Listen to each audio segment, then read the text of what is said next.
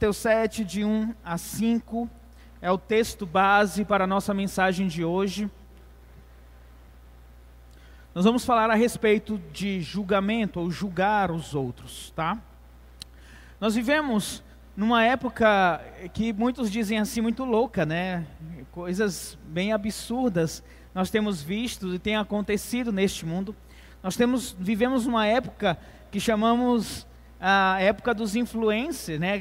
A, a, a, influência de pessoas pela internet é muito grande. E o maior medo que uma pessoa, que um influenciador digital tem, é o que nós chamamos de cancelamento, né? De ser cancelado. E o cancelamento nada mais, nada menos é um julgamento prévio que as pessoas fazem sobre aquela pessoa. Então a pessoa fala alguma coisa, compartilha alguma coisa na internet, se o, o politicamente correto não concorda, todo mundo acaba cancelando aquela pessoa, ela acaba perdendo patrocínio, perdendo dinheiro e pode até ter o seu canal é, apagado. Então, um dos maiores medos que essas pessoas, esses influenciadores digitais têm, é justamente de ser cancelado. Esse julgamento que as pessoas fazem por conta de uma palavra que ele diz ou por causa de uma ação que, uh, que ele tem, tá? O julgamento está presente em nossas vidas uh, de muitas maneiras. Nós, muitas vezes, sem querer, estamos julgando a atitude de uma pessoa, a roupa de uma pessoa, uh, o que aquela pessoa está uh, falando, e nós também recebemos julgamentos de, de todos os jeitos, né? Ainda mais nós que, por exemplo, o pastor que está aqui à frente falando e, e e é exposto aquilo que ele pensa, ele pode receber algum tipo de julgamento. Então, a questão que nós vamos trabalhar hoje nesta mensagem é: nós podemos julgar, existe um julgamento que é correto, então nós vamos trabalhar isso hoje, tá? Primeira coisa é a definição de julgar, tá? Segundo um dicionário, é ter uma opinião sobre, expressar um parecer ou um juízo de valor acerca de, acerca de uma pessoa, acerca de uma determinada opinião, ah, acerca de uma coisa. Então, esse ato de julgar está presente em nossa sociedade. Provavelmente você já julgou alguém ou você já foi julgado por alguém, tá? Ah, é muito comum nós ouvirmos, principalmente no meio cristão, não devemos julgar. Aliás, uma das saídas para as pessoas que estão cometendo pecado, para ela não se sentir tão mal com o pecado, ela, ela vai dizer: Você não pode me julgar, só quem me julga é Deus. Então é uma das saídas que tem. Então quantas vezes você já disse não devemos julgar, ou você já ouviu alguém dizer você não deve julgar, né? E é interessante nós pensarmos sobre isso, porque nós vivemos nesta época tão louca. Ah, onde todos querem é, é, se meter na vida do outro. Esse todos não é genérico, tá? É todos no sentido de uma grande multidão de pessoas que querem, que acabam se metendo na vida dos outros, dizendo como a pessoa deve andar, como a pessoa deve se vestir, como ela deve falar, a forma ah, como ela deve lidar com o seu corpo, como ela deve lidar com a sua sexualidade, como deve criar os filhos, como deve cuidar do seu lar. Então, a todo momento, alguém está olhando e alguém está dizendo: não concordo, não é assim, não deve ser feito dessa forma. No entanto, e, e é um paradoxo aqui, ao mesmo tempo, ninguém quer ser julgado, ninguém quer ser repreendido, ninguém quer que fale alguma coisa dele, como agir ou andar. Na maioria das vezes, nós nos achamos tão corretos e tão certos que dizer, não, você não tem direito de me julgar ou de falar algo sobre mim. Então, nós vamos falar sobre isso, porque é justamente isso que o Senhor Jesus Cristo fala em Mateus 7, de 1 a 5. Então, eu peço que você possa me acompanhar nesta leitura. Jesus está falando no monte, tá? E ele está falando para os discípulos, para as pessoas que estão ali presentes, mas é aquela alfinetada nos fariseus, tá? Não julguem, versículo 1, para que vocês não sejam julgados. Pois da mesma forma que julgarem, vocês serão julgados, e a medida que usarem também será usado para medir vocês.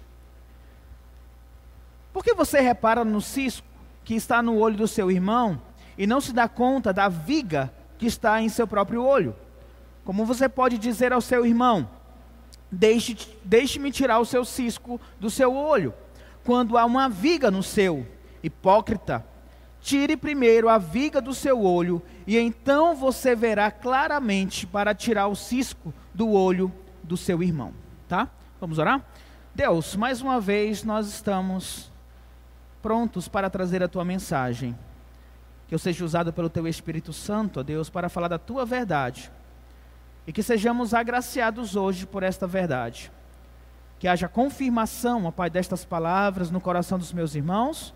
Então, por favor, Espírito Santo de Deus, me usa para este propósito. Assim eu oro, Pai, em nome do teu Filho amado Jesus Cristo. Amém. Amém.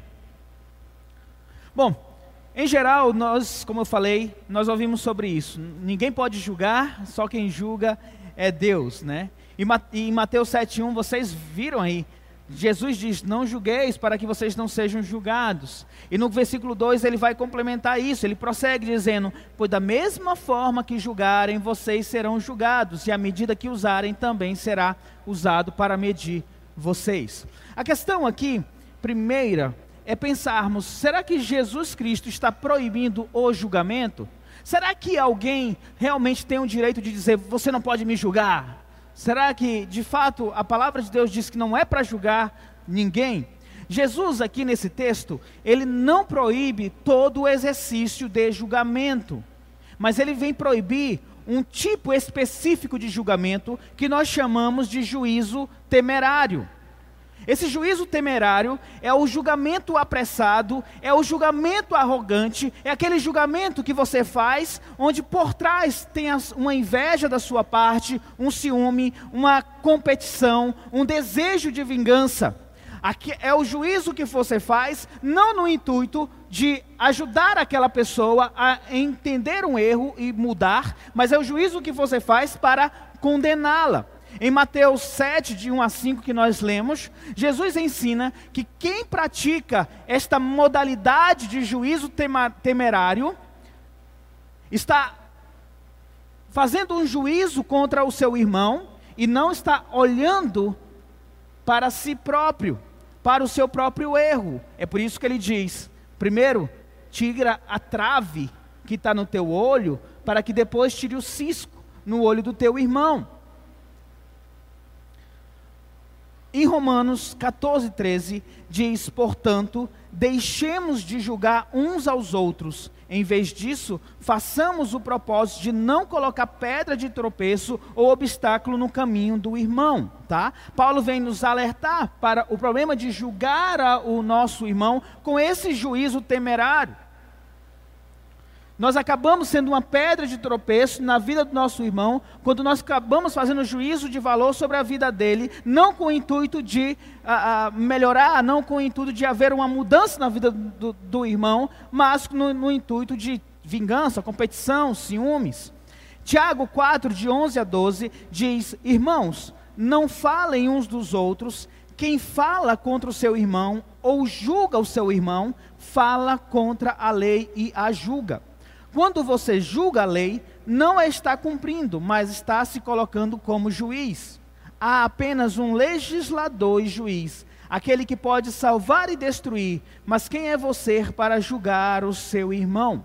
Tiago nos coloca aqui nesta mesma proporção de que moral você tem para julgar o outro. De uma certa forma, nós estamos, somos todos pecadores e estamos todos debaixo ah, desta lei. Não aponte o dedo de acusação contra alguém se você não tem moral para isso. Podemos, de uma certa forma, até resumir desta forma o que o Senhor Jesus Cristo está dizendo. Se você não tem moral para a, a, acusar alguém, então não faça isso.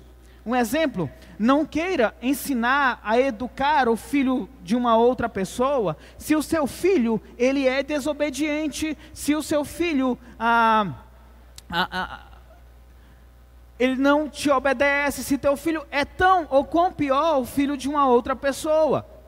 Não julgue a pessoa que administra mal o seu dinheiro se você vive atolado no meio de dívidas. Não diga que a igreja precisa evangelizar se você não evangeliza nem mesmo alguém da tua própria casa? E pegando mais um exemplo da igreja, não diga, essa igreja precisa visitar mais. Se você jamais saiu da tua casa para visitar o teu irmão. É por isso que ele diz: hipócrita. Como é que você julga uma pessoa por algo que ela deve fazer se você mesmo não faz? Como você aponta o pecado na vida de uma pessoa se você mesmo tem tantos outros pecados? Então, cuidado com o julgamento. Olhe primeiro para você, verifica qual é a trave que você tem no teu olho. Tira essa trave. E depois você pode, então, tirar o cisco do olho do teu irmão. Mateus 23, de 1 a 4, Jesus, Jesus Cristo diz assim. Mateus 23, de 1 a 4.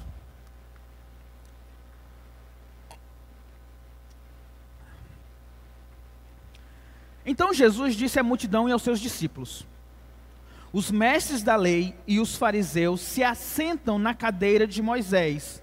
Obedeçam-lhes e façam tudo o que eles dizem, mas não façam o que eles fazem, pois não praticam o que pregam. Eles atam fardos pesados e os colocam sobre os ombros dos homens, mas eles mesmos não estão dispostos a levantar um só dedo para movê-los. Jesus, ele vem aqui combater os fariseus, é por isso que nós dizemos que os fariseus são hipócritas, porque eles dizem uma coisa e agem de uma outra forma.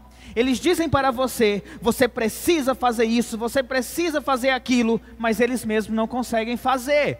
Eles colocam sobre o ombro, o ombro dos homens fardos pesados, para que eles possam carregar, mas eles mesmos não estão dispostos a carregar. Então, isso pode ser transferido para nós hoje, quando nós olhamos para uma pessoa e dizemos algo para ela, essa pessoa precisa disso, ou essa pessoa precisa daquilo, quando você mesmo não está disposto a fazer mudanças.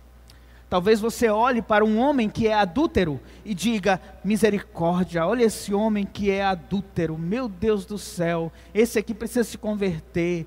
Ah, como diz o André Valadão, não é crente não. Não é crente não. Quando que você talvez não cometa o pecado do adultério, mas talvez da mentira, ou do roubo, da avareza. Não seja hipócrita. Olhe primeiro para você. Quais os defeitos que você tem? Para que então possa ter alguma legitimidade em auxiliar uma outra pessoa.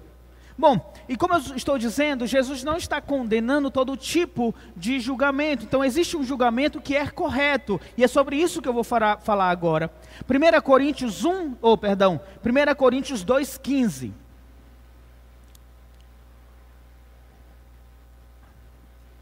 Essa versão que eu vou ler agora, em 2,15, tá? Não é a NVI. A NVI é essa que está aparecendo para vocês, que é a versão que nós usamos aqui na igreja. Mas eu estou usando essa outra versão, ah, e vocês vão entender por quê. Nesta versão diz: Porém, o homem espiritual julga todas as coisas, mas ele mesmo não é julgado por ninguém. Paulo usa essa expressão, que é aqui traduzido como homem espiritual, é uma expressão genérica para falar a pessoa que tem Deus, a pessoa que tem o Espírito Santo de Deus, e não importa se é sexo masculino ou feminino, mas ele usa a expressão homem espiritual para dizer a pessoa que tem Deus. Ah, tanto é que na NVI, coloca para mim de novo, Marcelo, por favor, a NVI.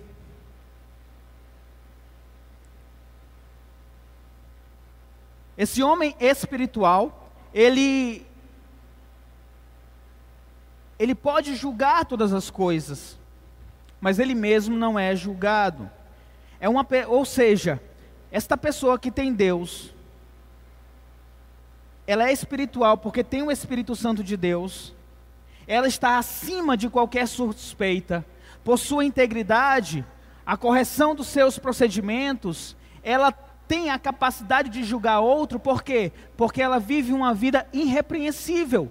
Ninguém pode apontar para ela para mostrar ali os seus defeitos, porque ela busca viver uma vida santa. Esta pessoa, ela pode julgar todas as coisas, ela tem legitimidade para isso. E se pegarmos a versão da NVI, coloca para mim de novo, Marcelo, NVI 1 Coríntios 2,15. Ele vai dizer: Mas quem é espiritual discerne todas as coisas, tá? Discernir é a nossa capacidade de compreender a situação, de separar o que é certo, o que é errado. Então nós podemos dizer que esta pessoa espiritual, que é uma pessoa irrepreensível, ninguém o julga, ela tem a capacidade, dada pelo Espírito, de avaliar o certo ou errado, claro, de acordo com a palavra de Deus. Então podemos dizer que esta pessoa espiritual, ela pode apontar os erros de um outro, e é claro, baseado dentro da palavra de Deus. E permita-me trazer mais uma informação aqui.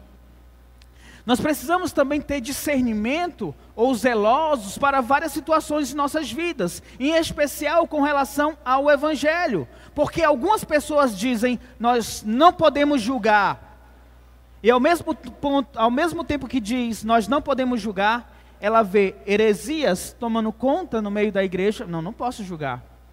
Ela vê o pecado se multiplicando, eu não posso julgar. Ela vê o irmão pecando, ela não pode, uh, eu não posso julgar. Será que podemos realmente nos omitir e virar as costas para o pecado? Há uma pergunta que nós fazemos aqui na igreja para uma pessoa que deseja ser membro da igreja. No finalzinho nós perguntamos: se você encontra o pastor Sidney, o pastor da igreja, em um bar, festejando com mulheres e farreando, qual é a sua atitude? O que você vai fazer? Nós perguntamos para a pessoa. Porque nós queremos saber que aquela pessoa em, em, é, é, é ela tem a compreensão de que ela precisa perceber que o pastor julgar o pastor e o julgamento correto de que aquele pastor está errando. E eu preciso levar ao conhecimento não apenas do pastor, do erro dele, mas também da igreja, tá? Inclusive a gente até pergunta, tá? A pessoa diz: "Ah, eu vou falar com, eu vou falar com o pastor, porque lá em Mateus 18 diz que preciso falar com o pastor. Mas não apenas isso, o pastor é representante da igreja e a pessoa precisa falar também com a liderança da igreja para expor o erro dele, tá? Então, a, a, essa questão de não julgar pode fazer com que você vire as costas para pessoas que precisam ser repreendidas por causa dos seus pecados, tá? É discernir certo do errado. O próprio Senhor Jesus Cristo, ele emitiu juízo, ele julgou. É, eu vou correr um pouquinho mais aqui nos textos. Ah, diz Mateus 23, 13. Mateus 23, 13 diz: Ai de vocês, mestres da lei e fariseus, hipócritas! Vocês fecham o reino dos céus diante dos homens. Vocês mesmos não entram, não deixam entrar aqueles que gostariam de fazê-lo. Jesus vai fazer, falar para os fariseus, seus hipócritas, pelas as leis de vocês, pelas atitudes de vocês, vocês fecham a porta do céu. Vocês não entram porque vocês não têm condições de entrar, e nem vocês deixam outras pessoas entrarem. Mateus 23, 24. Jesus chama eles de guias cegos. Vocês coam um mosquito e engolem um camelo. Mateus 12, 39. Jesus diz: Uma geração perversa e adúltera pede um sinal miraculoso, mas nenhum sinal se lhe, é, lhe será dado, exceto o sinal do profeta Jonas. Marcos 7,6: Bem profetizou Isaías acerca de vocês, hipócritas. E ainda Marcos 9, 19, Jesus chama: Ó geração incrédula, até quando estarei com vocês? Até quando terei que suportá-los? Jesus estava emitindo um juízo sobre aquelas pessoas, sobre aqueles fariseus. Ele estava emitindo um juízo diante dos pecados persistentes, aqueles que se recusavam a admitir o seu próprio pecado. E se nós formos olhar para Ananias e Safira, eles mentiram diante do Espírito Santo de Deus, dizendo: Ah, eu vendi todas as minhas propriedades e dei o dinheiro para a igreja. Eles mentiram, porque eles tiraram uma parte para si.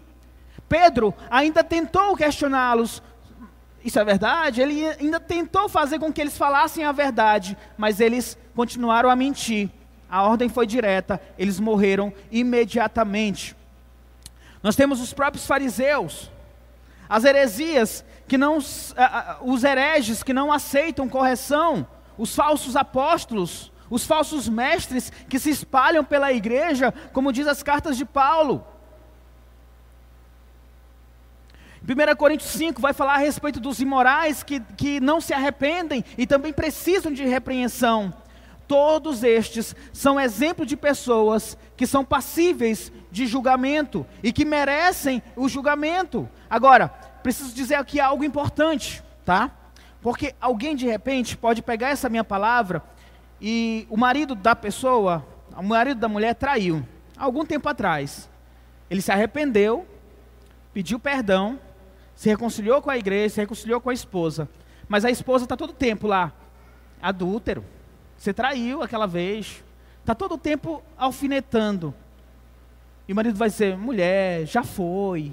Foi, foi há bastante tempo não me julgue por isso. Não, vou julgar sim, porque o pastor disse que é para julgar o pecado. Então eu vou julgar você sim. É isso quando está com raiva, né?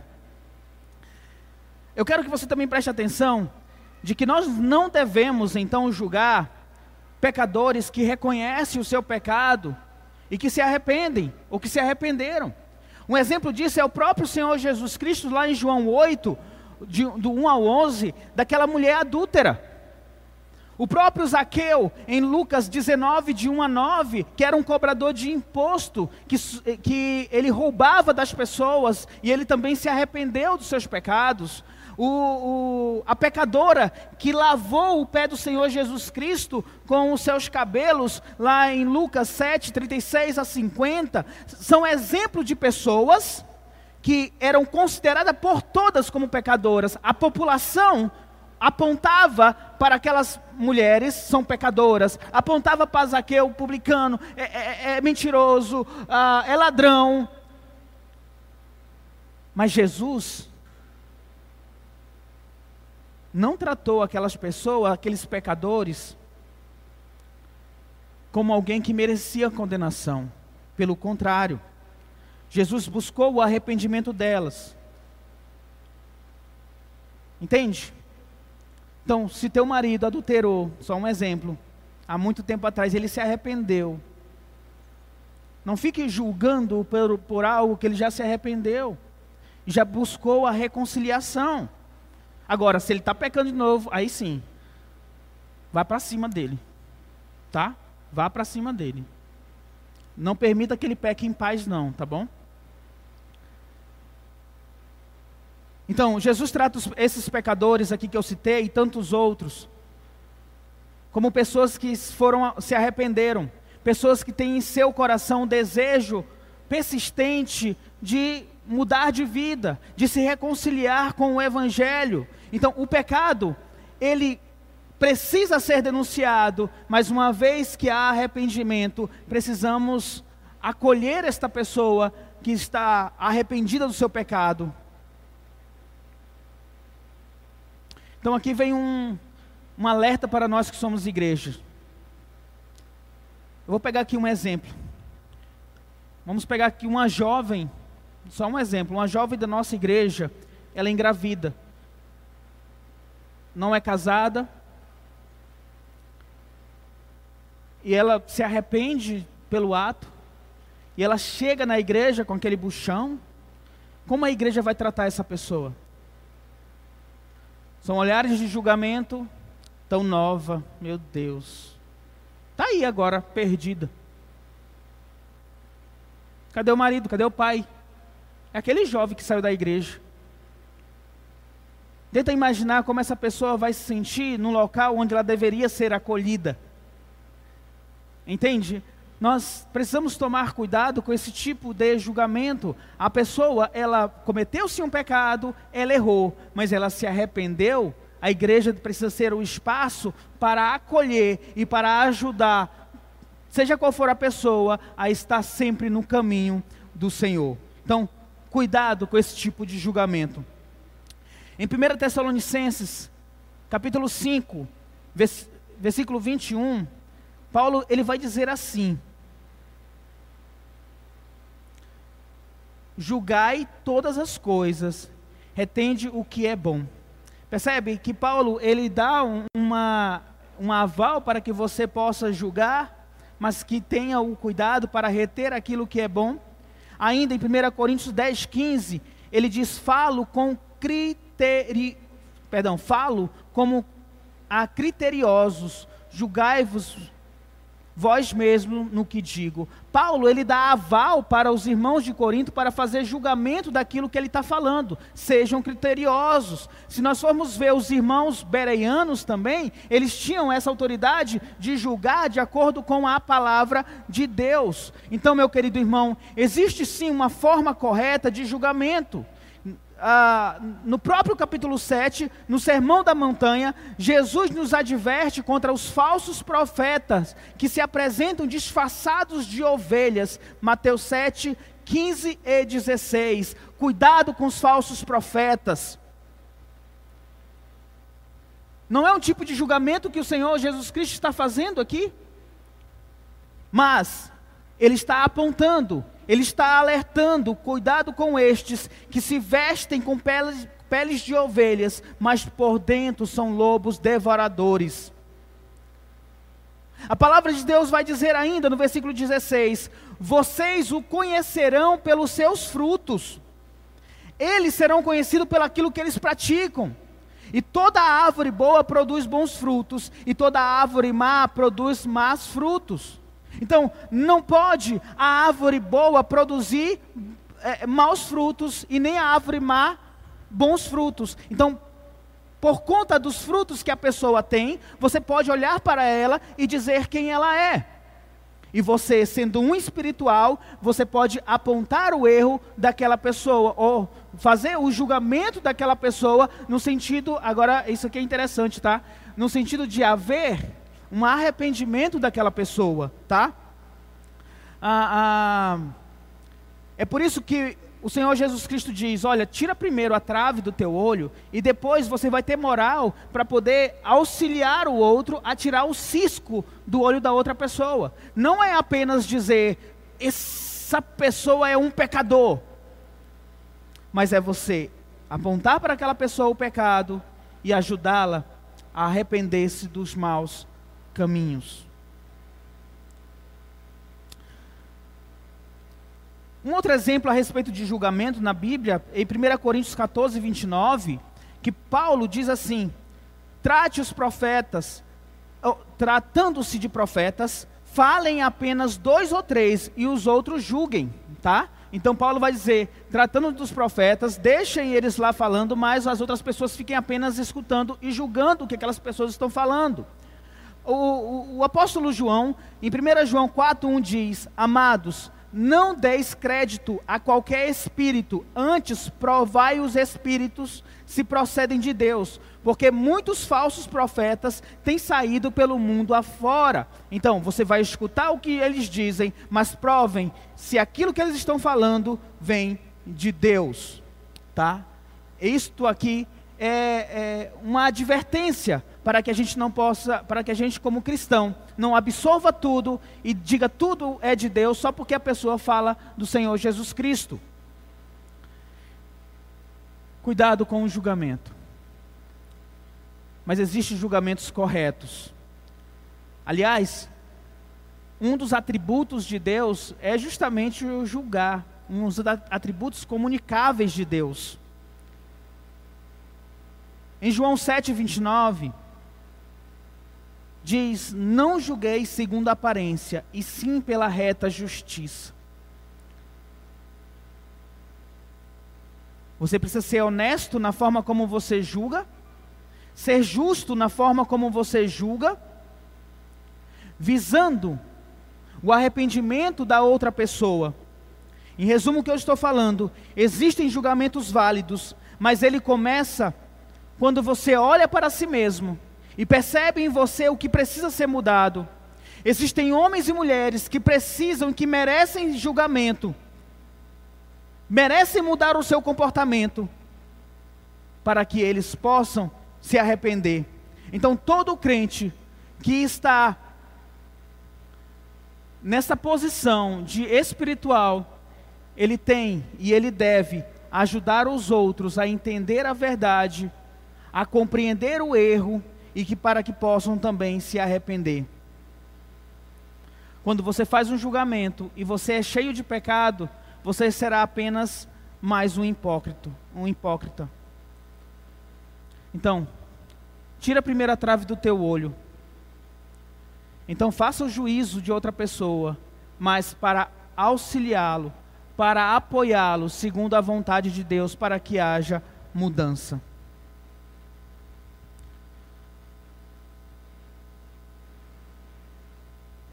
Então, nesse mundo que nós vivemos, onde é tão fácil julgar, mas ao mesmo tempo nós dizemos, nós queremos viver a nossa vida, não nos julgue. A palavra de Deus, o Senhor Jesus Cristo vem nos dizer: não julgue as pessoas se você é errado, se, é, se você é o hipócrita, porque ao mesmo tempo que você quer tirar o erro da pessoa ou quer apontar o erro da pessoa, você é cheio de erros.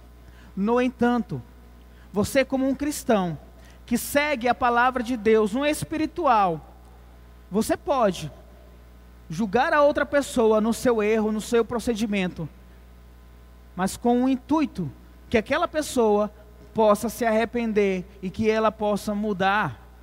E aqui vai um alerta para nós que somos da igreja. Se você vê o teu irmão pecando, não vire as costas para este pecado. Converse com ele. Se ele não quiser ouvir, busque o pastor para que possa conversar com ele. Mas não permita que teu irmão pegue sossegado. Não pense que a vida é dele e ele que se vire. Não, nós somos um corpo. O corpo do Senhor Jesus Cristo. E esse corpo precisa ser bem ajustado. Cuidado com o juízo de valor que você faz sobre outras pessoas. Antes, olhe para você mesmo. E se você encontra em você um caminho mau, se arrependa. Vamos orar? Pai de amor, obrigado, Senhor, pela tua palavra, Pai. E pedimos mais uma vez que tudo que veio do teu Espírito Santo, Pai amado, esteja guardado em nossos corações. E que haja uma verdadeira mudança, Pai eu sei, meu Deus, que é muito fácil a gente falar de outras pessoas. É muito fácil nós apontarmos o erro de como aquela pessoa se veste, ou ah, o que ela fala, o seu proceder. É muito fácil apontarmos o pecado do outro.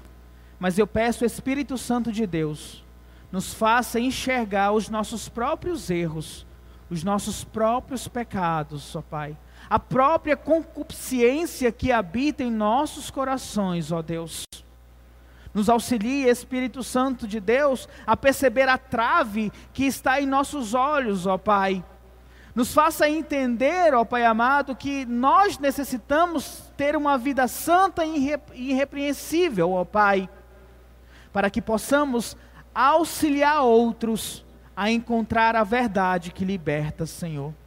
Então eu peço também, Espírito Santo de Deus, que não sejamos omissos com relação ao pecado do nosso irmão.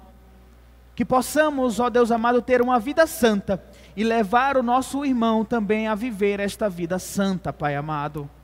Que não viremos as costas, ó Deus amado, para aqueles que necessitam, ó Deus, ouvir a verdade do teu evangelho, ouvir a repreensão da tua palavra, Senhor Deus a saber, ó Pai, que o pecado é abominação diante da tua presença, Senhor. Então, o Espírito Santo de Deus nos auxilie a ter esta vida santa, irrepreensível, ó Pai, capaz de auxiliar outros a conhecer a verdade que liberta, Senhor. Que possamos entender, ó Deus amado, que a nossa vida aqui neste mundo não é para vivermos para nós mesmos, mas é para viver para a tua honra e para a tua glória, expressando, Pai, esta tua glória para as pessoas que estão ao nosso redor, Pai. Então, Pai, que haja uma, uma mudança de atitude em nossas vidas, em relação às verdades da tua palavra, Senhor, a ter uma vida verdadeiramente santa.